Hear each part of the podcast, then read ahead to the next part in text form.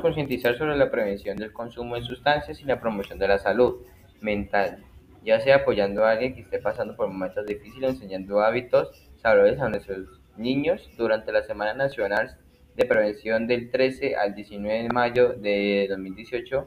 Únanse a Andalucía, la comunidad de Andalucía, para crear una mañana saludable. Para información visite www.saludconsusniños.co, andalucía.co.